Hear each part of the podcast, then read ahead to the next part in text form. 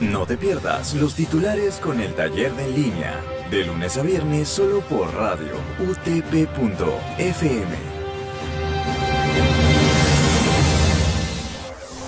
Buenos días, radioyentes. Bienvenidos una vez más a los titulares por radio utp.fm. Siendo hoy jueves 8 de abril, estos son los titulares. Actualidad.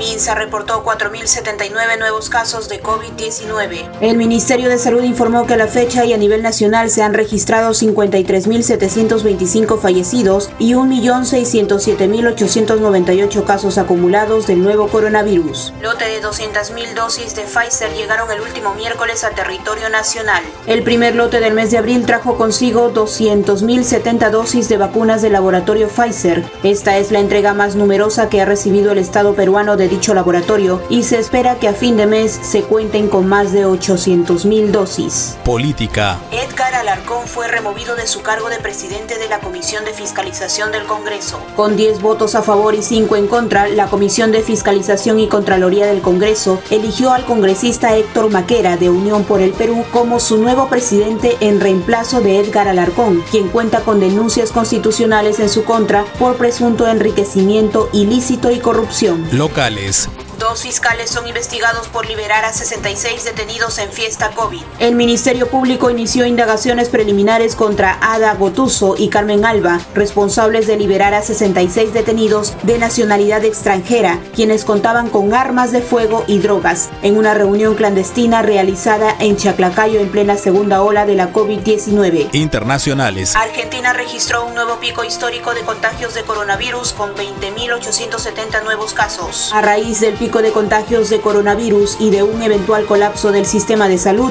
el presidente Alberto Fernández anunció nuevas medidas restrictivas en toda la nación argentina para lograr reducir al máximo la propagación. Francia evalúa prohibición de hijab en espacios públicos. El Senado francés votó a favor de medida que busca prohibir cualquier símbolo religioso y vestimentas que reflejen una inferioridad de la mujer con respecto al hombre. En caso de aprobarse significaría la prohibición del uso del hijab para las menores de 18 años. Medida forma parte de un controvertido proyecto de ley para el separatismo islamista. Deporte.